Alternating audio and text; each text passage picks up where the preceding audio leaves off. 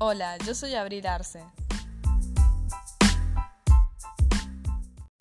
Y yo soy Rodríguez Jennifer y hoy vamos a hablar de los efectos positivos y negativos de las redes sociales a nosotros los adolescentes.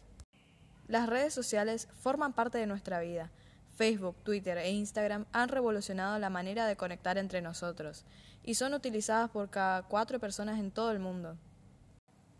En ellas formamos un espacio muy cómodo para todos, en especial para los adolescentes, donde pueden expresar sus ideas, formar eh, su propia identidad, mostrando lo que quieren de ellos mismos. Los adolescentes de 14 hasta 17 años son los que más tiempo del día están conectados a la red, y durante esa edad las personas están en pleno desarrollo emocional y psicosocial. Precisamente por eso hay que informarse con respecto al impacto. Ahora voy a decir algunos de los efectos negativos que pueden causar las redes. Las tasas de ansiedad y de depresión en los jóvenes ha aumentado un 70%, porque están constantemente viendo la buena vida, entre comillas, y el disfrute de otras personas, entonces tienden a compararse y a desesperarse por ser o tener lo que no pueden.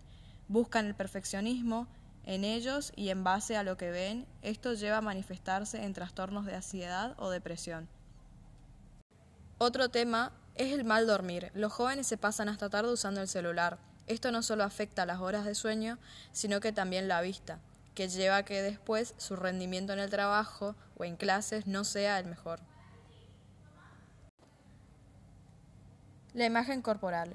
Los seres humanos, queramos o no, estamos comparándonos todo el tiempo y al usar las redes sociales estamos constantemente viendo fotos de modelos y sobre todo cuerpos hegemónicos lo que nos puede llegar a causar trastornos reales muy peligrosos. Ahora mi compañera Jenny va a hablar un poco de los efectos positivos de las redes sociales y su uso. Sin embargo, si hablamos de los efectos positivos que podemos repasar, son muchos.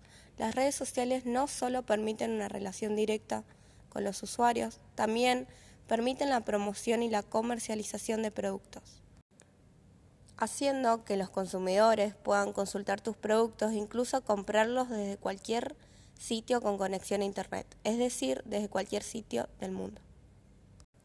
Si hablamos de Facebook, es la red social más grande del mundo y con su nueva herramienta de Marketplace es esencial para las empresas, pero también lo es para jóvenes que puedan vender y comprar de manera fácil y ágil. Lo mismo pasa en Instagram, los jóvenes logran mostrar sus trabajos como un nuevo emprendimiento.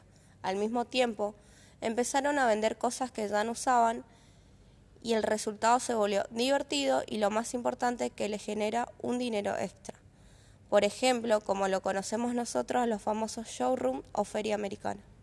Para ir terminando, las redes sociales son muy efectivas a la hora de captar clientes o confianza con los existentes a través de ellas.